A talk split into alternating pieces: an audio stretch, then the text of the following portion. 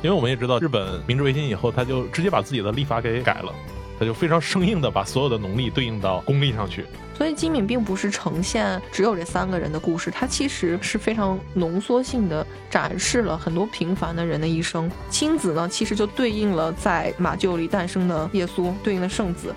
那阿花呢，其实就是对应了圣母的这种形象。这个意义上，我觉得现在北上广深的年轻人倒是能理解。就是金敏把这座城市不是作为背景来描绘，而是作为主角之一来描绘，有点类似你在北京逛胡同，这个胡同的一号跟八号是个庙，就是这种感觉。大家好，欢迎收听由大观天下志制作播出的播客《东腔西调》，我是何必。今天呢，我将邀请到一位新朋友和我们来聊一部非常有意思的动画电影。这部动画电影就是已故的著名动画导演金敏执导的《东京教父》。之所以今天想聊这部电影呢，也是因为即将到圣诞节和元旦，而《东京教父》这部电影所处的时间刚好就是从圣诞节到元旦这一周的时间。今天我请到了一位新朋友，他就是人民出版社的编辑任小鱼老师，和大家一起来分享这部电影。任老师跟大家打个招呼。东腔西调的听众朋友们，大家好，何必老师好，我是任小鱼，非常高兴在这里和大家见面。说到《东京教父》呢，其实金敏的电影大家更熟悉的是《帕布利卡》红辣椒。我们知道短视频或者 B 站上有大量的关于红辣椒的剪辑啊，转场有多么好看、多么神，去知道有金敏这样一个动画导演的。那《东京教父》，你感觉在他的这几部片子里面有什么不一样？《东京教父》从我个人体会来说，当然也是所有观众的一个一致的看法。他和金敏其他的作品的风格是非常不同的，因为金敏他自己的其他的三部已经上映的动画电影。为麻的布屋、千年女优和红辣椒，它的风格是非常讲究一种夸张或者说炫目的这样一种表现手法。但《东京教父》呢，相对而言是非常平实或者说很真实的这么一部动画电影。它的特色体现在这个电影的各个方面。那从故事上而言呢，这个电影用了一种连贯的非线性叙事的这种风格。他是非常圆满的讲完了一个故事，而不是采取他平时那种很跳跃的手法。那从动漫的画面上而言呢，他也突破了金敏其他作品中很梦幻、很绮丽，包括像红辣椒很明显那种变动很多的夸张的手法，而采取了一个非常写实的作画的风格。在配乐的选取上，这部电影也是金敏没有和平泽进合作的这么一部动画电影，他选择了更多更丰富的音乐元素。包括古典音乐、爵士乐，还有非常具有特色的、让人印象深刻的一个电音版的《欢乐颂》作为一个片尾，这都使得《东京教父》在金敏的作品中是非常特殊的。而金敏本人在自己的回忆录里也写过，说他认为《东京教父》是他的所有作品中完成度最高的，所以也是他本人最喜欢的作品。当然，这个电影也得到了很多观众的赞誉，大家称它为喜剧的神话。说到《东京教父》这部片子，它的故事其实是有个原型的。这个原型就是四八年美国拍的一部非常非典型的西部片，就是《Three Godfathers》荒漠鹰侠。其实那个故事跟这个故事大概都讲的是三个社会边缘人物。《荒漠鹰侠》里面是三个逃亡的盗匪，刚刚抢了银行就被警察局给通缉了，然后控制了整个沙漠各地的水源。而这三个盗匪在沙漠里面却遇到了一个难产的孕妇。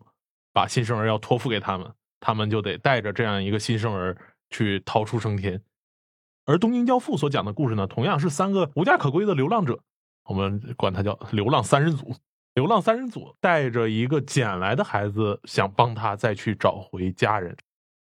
看起来是一个比较简单的故事，但是这里面其实有许多细节性的东西，还是能看到金敏自己在指导电影的时候。会通常体现出来的他的那种个人风格，咱们可以先讲讲你在看这部片子的时候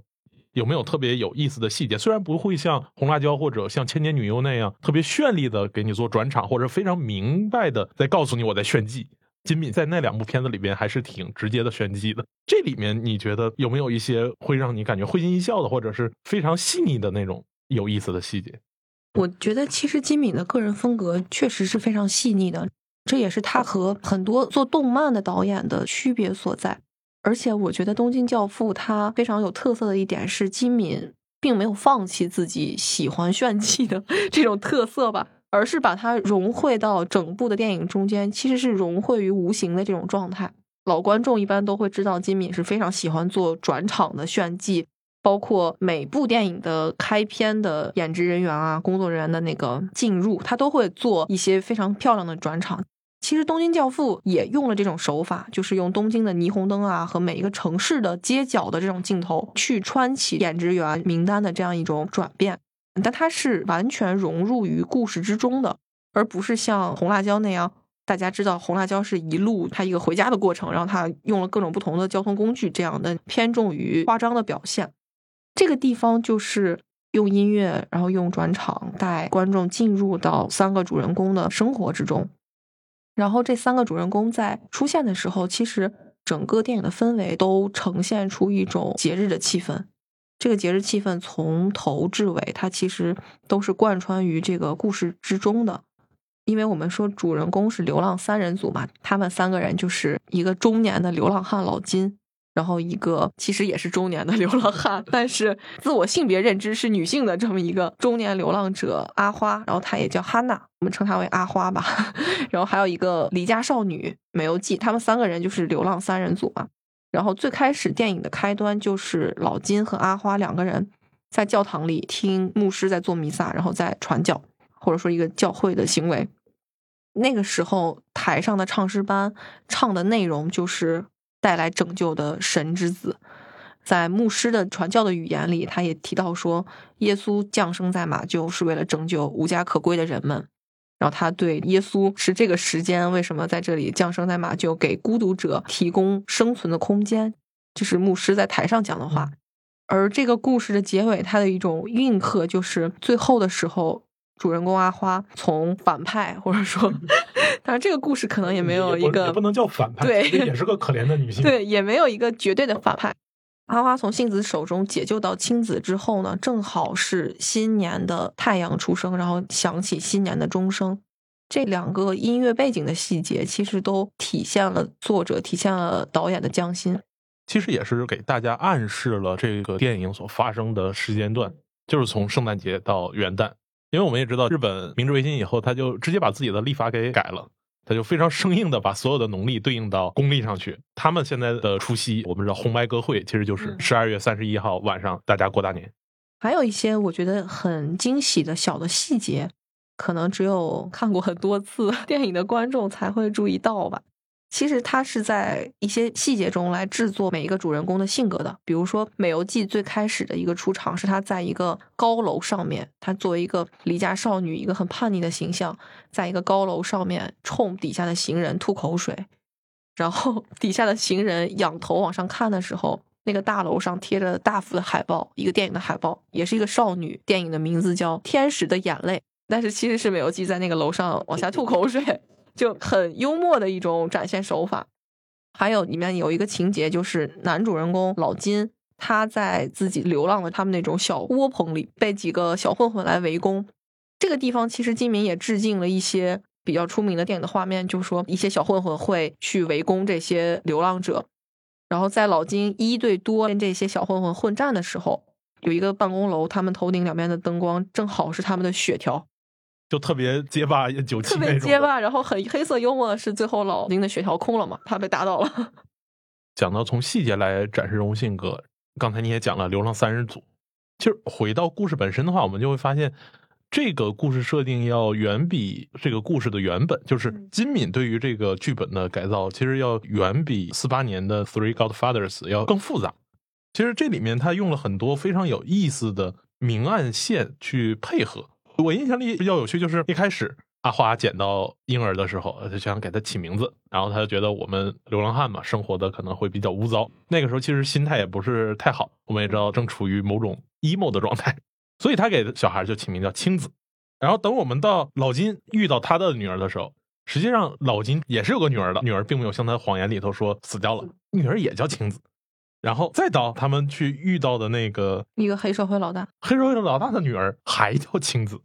这个里面我们就会发现，整个就是几条线索在不断的纠合。那你觉得，就是这些不断的细节上的巧合，是不是在映射电影中的不同的线索？我觉得金敏在这部动画中的匠心，它虽然是一种非线性叙事的风格，它是穿插融入了不同的故事碎片来呈现的，但是它的线索其实是非常清晰的。它的主线其实就是一明一暗嘛。那明线就是流浪三人组帮助这个在垃圾堆里捡来的弃婴亲子找自己的父母，然后它的暗线其实就是在寻找的过程中，流浪三人组也在找回他们的自我和自己的家。这是一条电影的主线。那其实电影还有一些支线，就是包括他们遇到的一些人啊，包括他们每个人的故事背景啊，其实都牵扯到或者穿插到其他的一些配角。但是他们这些配角或者说这些出场比较短暂的人物，他们的故事也是非常丰满的。所以金敏并不是呈现只有这三个人的故事，它其实是非常浓缩性的展示了很多平凡的人的一生。如果我们从电影的明线来探讨的话，那其实最主要的就是故事的主要情节：流浪三人组他们在圣诞的夜晚，因为阿花想要给美游记一份圣诞礼物，他们就去翻垃圾桶。然后在翻垃圾桶的过程中呢，他们发现了一个弃婴，婴儿的哭声吸引了这三个人。然后他们三个捡到这个孩子之后，其实他们的情绪或者说态度是非常不同的。美游记和老金他们两个人当然都是想要把这个孩子送到警察局去。但是阿花当时就表现了对这个小孩的格外的热，格外的热切，像母亲一样的热切，然后立刻给他起了名字，就他的整个情绪都非常昂扬。然后他一直对于把这个小孩子送到警察局去是非常抗拒。他最开始说的是：“哦，我们只让他在这儿住一夜，第二天送走。”那其实第二天早上他又变卦了，他说：“我不想送走。”我就想问问他的父母说：“为什么要抛弃抛弃他？”这其实就是阿花本人的生活际遇的一种映射，因为阿花自己就是一个孤儿出身，他对这种孤儿是非常具有共鸣的。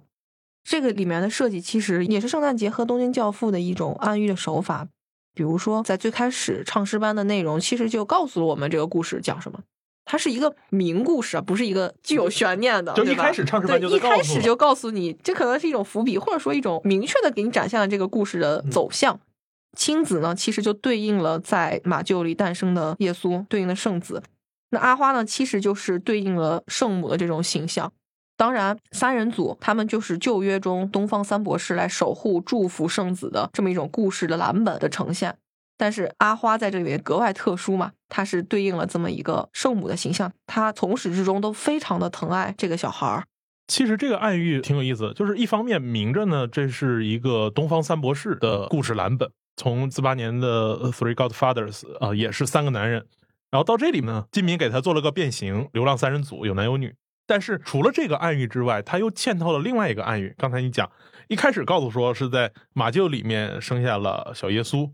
然后他们在方形的纸箱里面找到了亲子，形状上很像。然后同时呢，阿花自己是个性别错置者，她不能生孩子，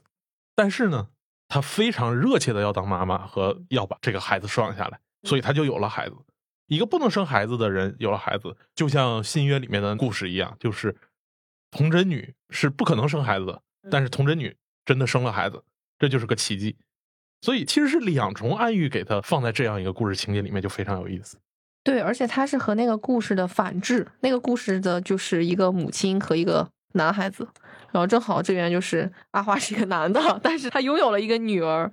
我觉得这是很东方的一种手法。就是对于女儿的偏爱，金敏对于女性角色的喜欢，会融入在他的创作中。说到东方的话，我觉得这部电影跟它的蓝本还有一个不一样，就是待会儿接下来咱们可能会聊到，就是说是在寻找自我，寻找自我这件事儿呢，其实通过守护一个纯洁性的东西来去证明自己，这个东西在西方是比较好理解的。《荒漠英侠》里面，其实三个江洋大盗看起来是非常不人性的。刚抢劫完银行就进入到荒漠里面，然后通过守护一个刚出生的婴儿，给他找一条活路，来去把最恶的人心里面的那个最善良的东西给呈现出来。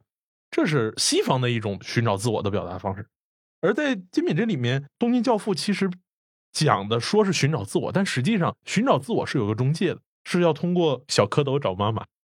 他其实是要找到自己的家庭，找到他们原有的社会关系。然后他们也在创造新的社会关系。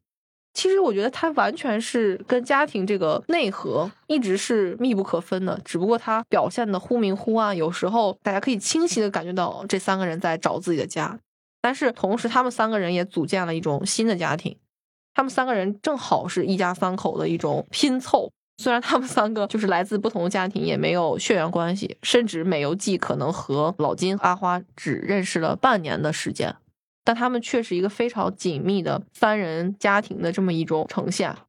其实细节里面，美游记也问过阿花，你是不是看上老金了？对对，我很想讲的就是，其实金敏对于情感的呈现是非常细腻的，不仅是在这部电影里。金敏其实是不喜欢明写说感情这种情愫这种东西，但他的暗示或者说他的细节是做的非常动人。哦，红辣椒里面，对我在最后才看出来，是非常动人。跟他的那种夸张的画面，或者说跟他的那绚丽的故事相比，它是一个很温润的相处。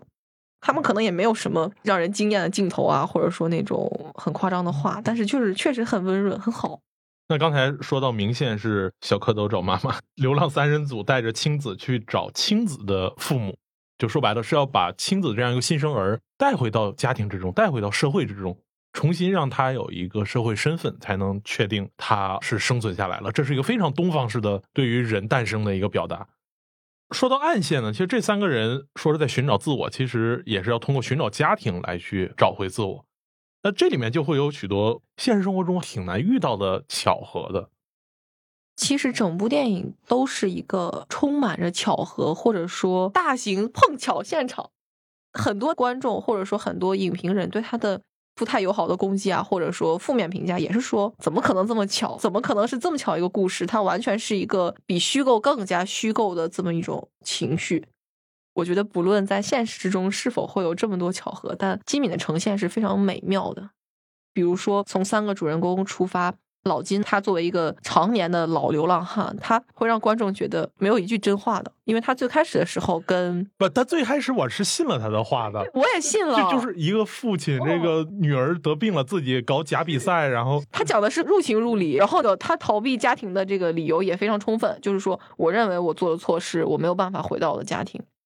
然后他也骗取了阿花的眼泪，阿花很信任他，但其实老金是完全撒谎的。他以前并不是什么出名的自行车手啊，他只是一个开自行车店的人。那他破产就是因为他赌博嘛，欠高利贷嘛，他没办法，他无法去回归自己的家庭，然后他就躲着自己的老婆和孩子。其实他一直都是一个家庭的背离者。我认为他不是说不想做父亲，他是没办法去融入自己的家庭。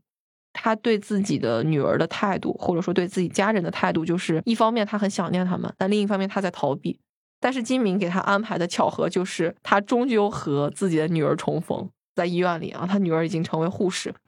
这是一个很巧的事情。那对于美游记这样一个角色而言，她自己是一个离家出走的少女，叛逆少女。那她离家出走的原因也很简单，就是她养了一只小猫，然后这个小猫走失了，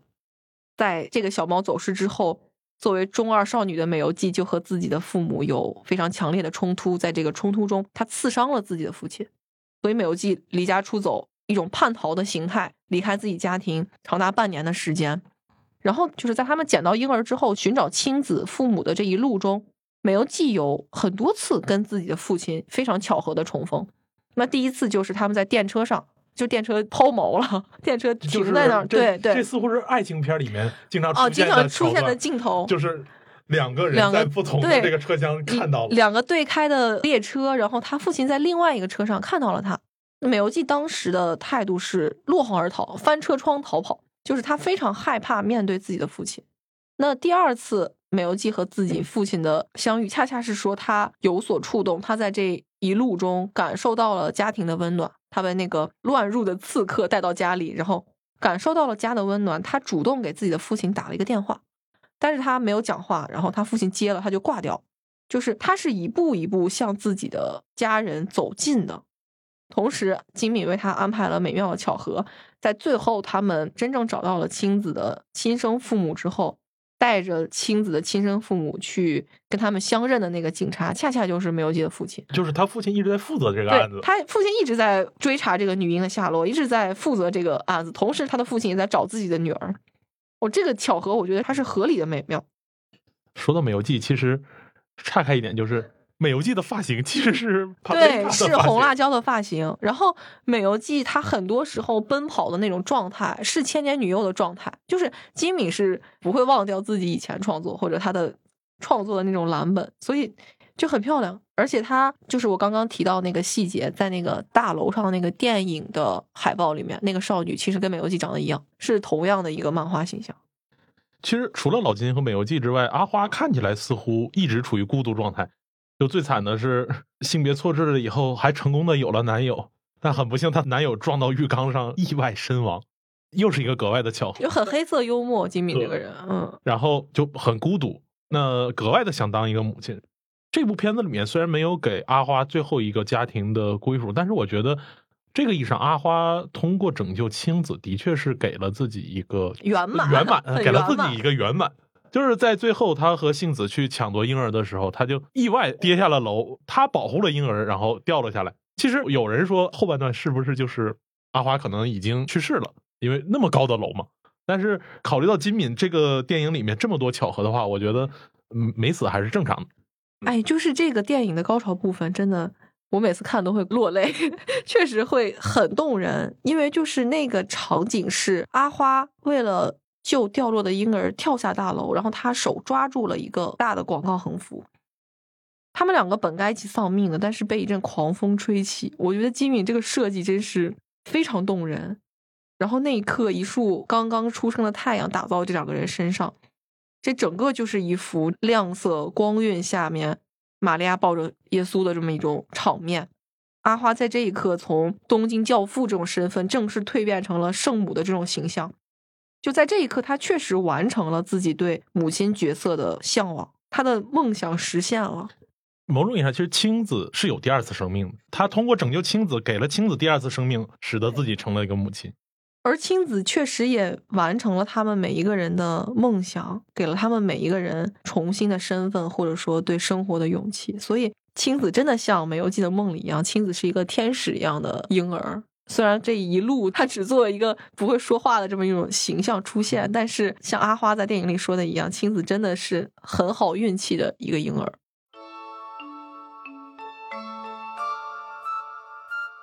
刚才我们讲这明暗两条线，其实从这明暗两条线里面，我们能看到金民作为一个日本导演，其实有着某种东方的特色。相比于四八年的那部老电影来说的话，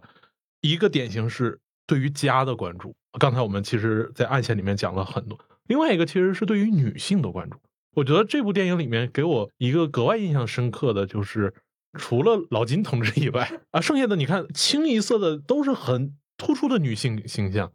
从美游记阿花，再到那个西班牙语的母亲，然后再到黑社会老大的女儿，然后杏子。其实杏子某种意义上，她最后其实也是个不幸的遭遇，给她导致成那个样子。对，其实这个故事线说起来是非常简单的。他们捡到的这个婴儿就是杏子偷的一个小孩，那偷了这个小孩，他又养不起，或者说没办法抚养，他就把他遗弃了。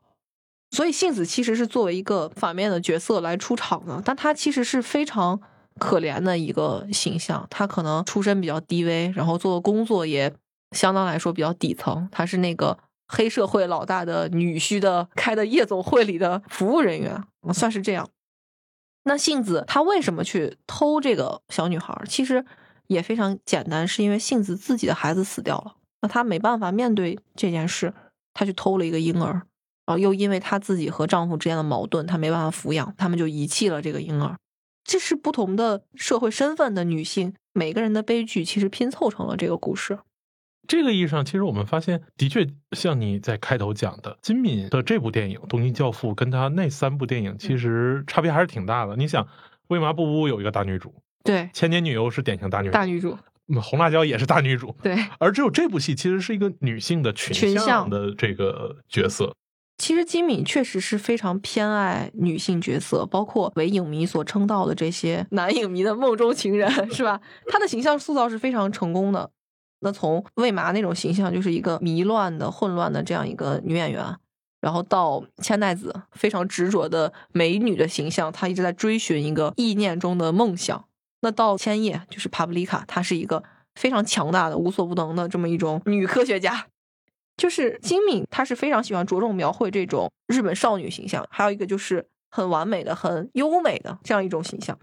年轻美丽、富有女性的魅力。但是《东京教父》的女主人公就是三个人，一个是基本上没有女性魅力的少女美由纪，她在离家出走之前是一个胖胖的一个女孩儿。她离家出走之后，因为饿了半，太饿了，对，因为没有饭吃嘛，饿的，然后瘦了，但同时她非常的没有女性魅力。从她跟老金啊、跟阿花的这个互相的殴打之中，就可以看出她是很狠，然后很叛逆的这种形象。另外一个就是自我认知为女性，但其实是一个中年男人阿花。还有一个就是作为婴儿出现的青子，也是没有去性别化的这种角色。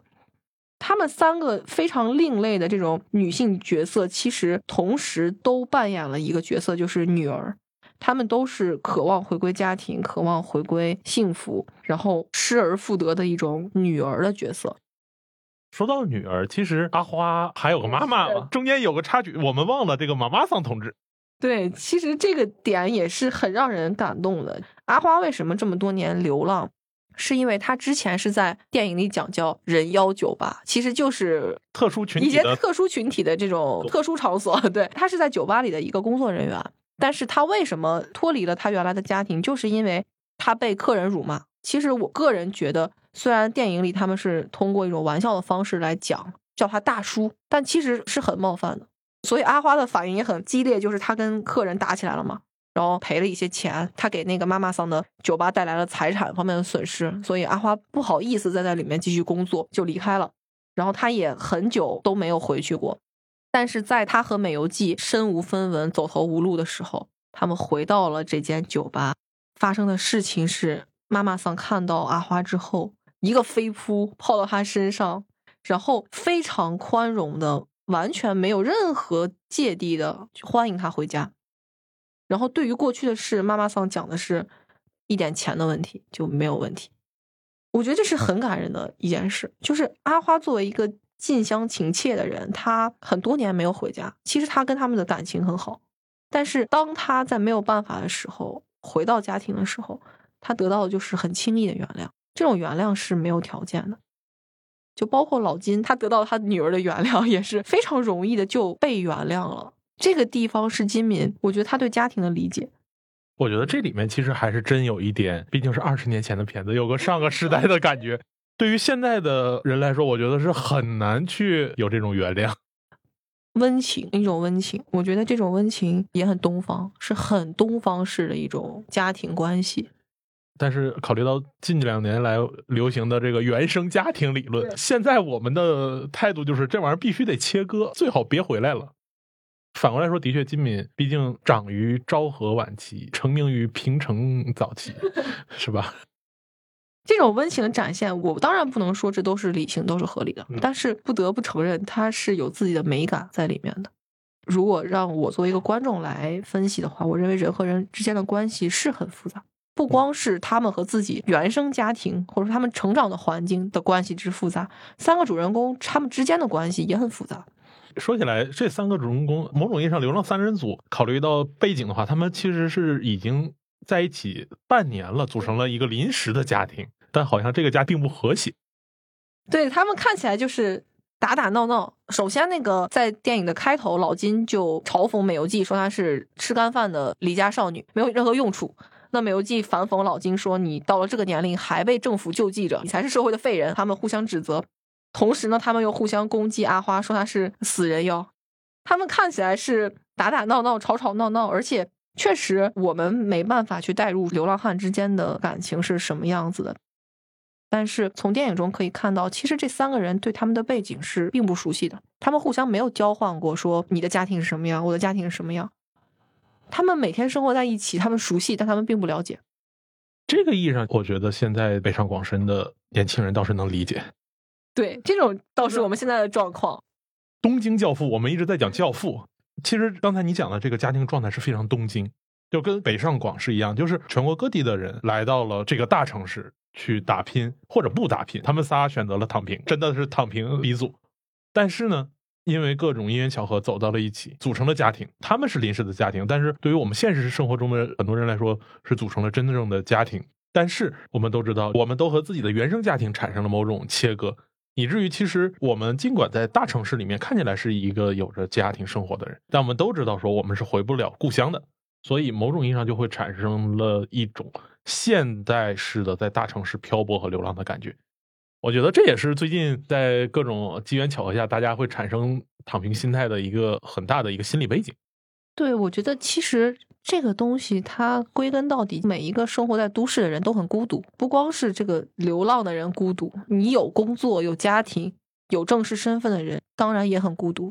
因为每个人的背景、每个人的情感关系，你是很难去展现的，尤其是和你后来认识的朋友啊，后来认识的人。就像阿花、老金和美游记他们三个人，就他们生活在一起，但他们并不分享说自己真正的情愫。但是反过来说，我觉得很有趣的是，这并不意味着人和人之间不能建立连接。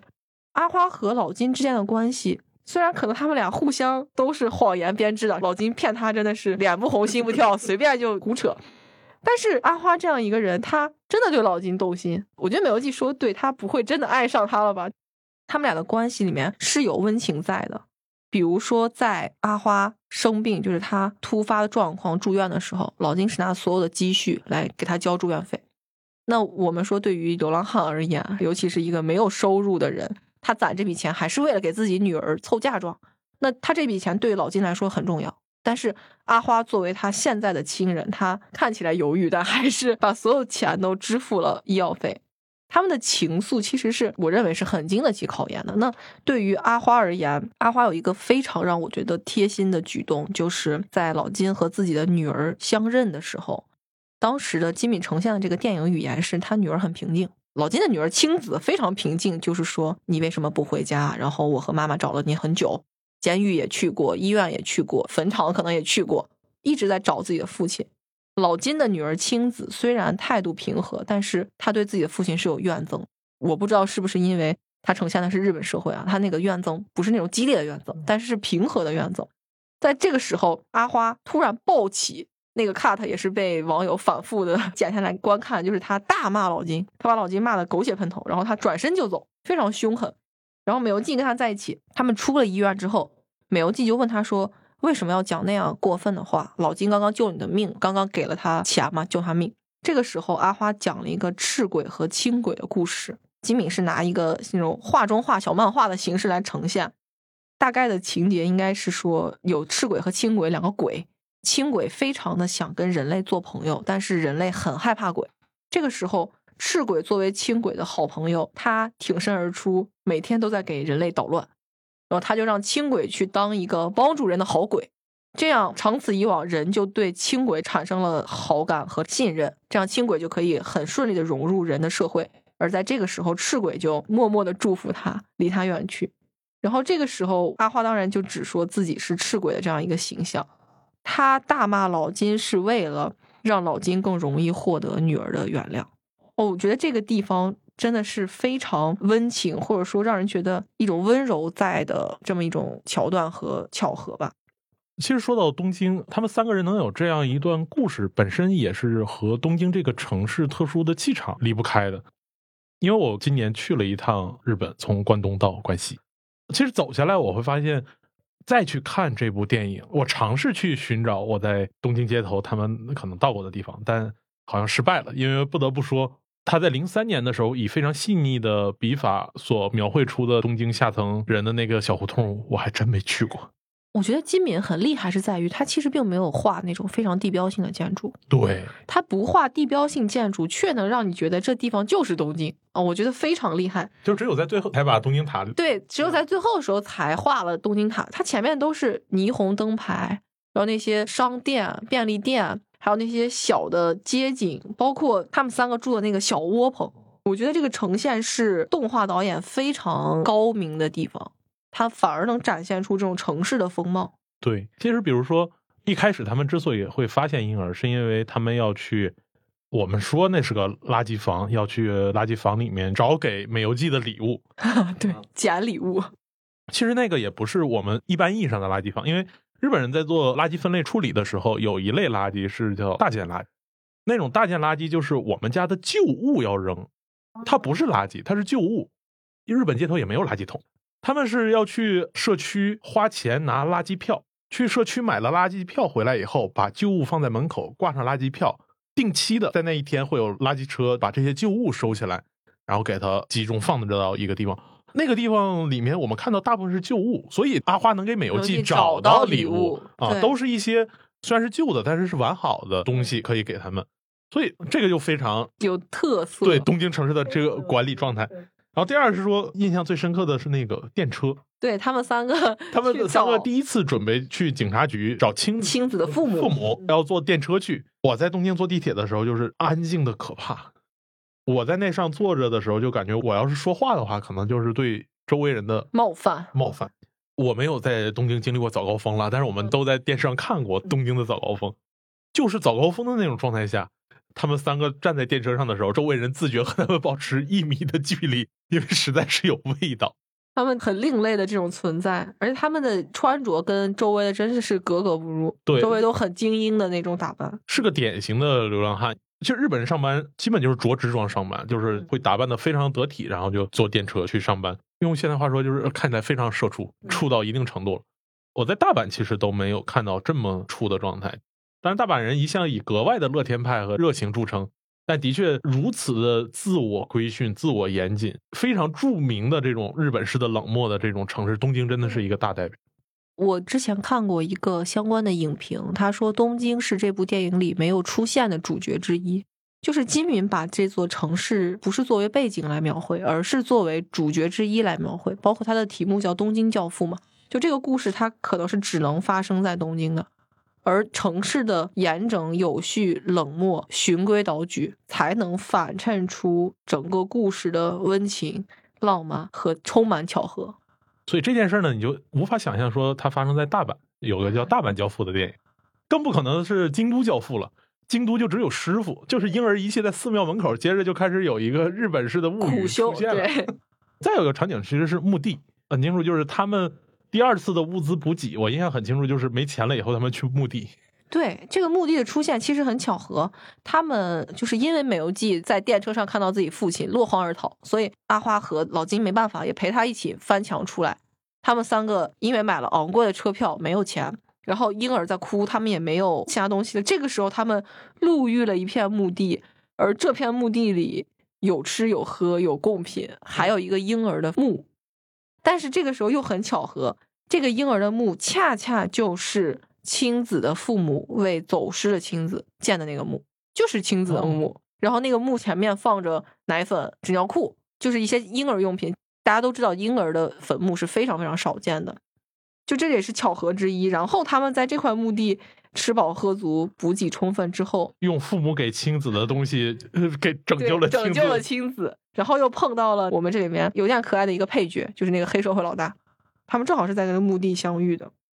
东京的墓地也非常有意思。我们知道日本人宗教信仰里面其实有一些已经是几乎职业化了，比如说很典型的就是佛教，佛教处理的什么？佛教基本就处理的是死亡。所以在东京你去逛的话，它是非常典型，就是一片居住区里面，哎，我们突然会看到一个寺。我们会很开心说，哎，这个寺是不是个古迹？想去逛逛。在东京生活的人就非常清楚说，嗯，这个寺旁边一定是墓地。所以以至于在东京你要买房的话，往往都会去看周围有没有庙，要防止自己一开窗一片墓碑。所以他们忌讳吗？他们不忌讳，他们不忌讳。但是周围的房子的确会便宜。哦，周围房子会便宜。有一个之前的日剧是那个朝五晚九。帅气和尚什么的，你看过吗？对他其实当时我看的时候还不是很理解这种文化呢，就是怎么会有职业的僧侣，甚至他们也要结婚生子，然后把自己的庙传下去的。那不就是日本僧侣的爱情故事吗？女主角是石原里美。这个东西我在逛京都的时候就不一样，京都也是遍地是庙，但它庙就是庙，古庙。对，古庙古寺，少部分伴有墓地，但是很多古寺其实就是有点类似你在北京逛胡同，这个胡同的一号跟八号是个庙，就是这种感觉。而庙旁边办一片墓地，而且这墓地往往不大，但是我们也知道日本人就是火化，然后立个小墓坑，立个碑，密密麻麻的，就跟这个画面一样。所以，的确，《东京教父》这部电影，它只有在东京才会成立。不仅是东京这座城市提供了这样一个社会氛围，能够让这些流浪三人组去呈现一个很东方式的对于家庭和自我的出走在追寻的一个往返的过程。同时呢，他们在这里面的一系列的巧合，都和东京这个城市很特殊的，无论是它的日常的社会管理，还是它的城市格局，还是它的空间，甚至是城市的精神气质、精神气质人的社畜状态，对，都密不可分。只有这一在东京对只有这样一个我们前面讲的一个抽象的故事线索和东京这样一个鲜活的城市结合起来，才会有金敏这样一个非常独特的作品出来。他虽然只拍了四部电影，非常独特。他在金敏自己的感知里也是非常独特的电影。我之前听过金敏的遗书，因为金敏是胰腺癌，很早就离开人世。他在遗书里大概讲了这么一句话，他说：“生活当然不会有这么多美满的巧合，毕竟这不是东京教父。”所以我觉得《东京教父》也是寄托了他很多纯美、理想化的感情的一部作品。这让我想起了美国一部几乎圣诞时期人人必看的，真爱至上，对哦，真爱至上也是我非常喜欢的对作品。所以我想这期播出的时候也是距离圣诞节和元旦时间不远了。大家平安夜看完《真爱至上》之后，第二天要是在家实在待着没事儿，可以再看一遍《东京教父》，我觉得可以先看《东京教父》，再看《真爱至上合并使用，》，更加充实。充实这个双旦假期。我真的觉得现代人的过节的方式跟过去的区别好大。对于我来说，每个圣诞节我都一定会看《真爱至上》。你很难说你每次看的感受是不是一样，但是那个节日气氛绝对是到位了。就像可能我每次失恋的时候都会看《他其实没有那么爱你》这部电影，可能这种艺术作品对于我们的烙印超过了其他的一种仪式，它成为一种生活中新的仪式感。非常感谢今天任小鱼和我们一起分享了他对于《东京教父》这部电影的理解。双旦假期即将来临，我想很多人要么选择在这个时间放掉自己的年假，要么即使不放年假的话，趁着年底，大家也都想多摸摸鱼。那在这样一段放松的时光里面，我想《东京教父》这部非常别致又特殊的电影，它距离我们看起来很近，但也许中间传递出的一些情感，可能又距离我们比较远。我们曾经拥有过，但也许我们今天已经对它比较陌生了。所以在假期里面重温这样一部电影，重新去找回自己心底的那一抹冬日的温暖，这同样是个硬广，但不是商业硬广。非常推荐大家在年底一起再去重温一下《东京教父》。今天的节目就到这里，非常感谢大家。我们也期待我们的东腔西调能够有更多的像任小雨老师这样的知性女嘉宾和我们一起聊更多的故事。好，谢谢何冰老师，感谢。再见。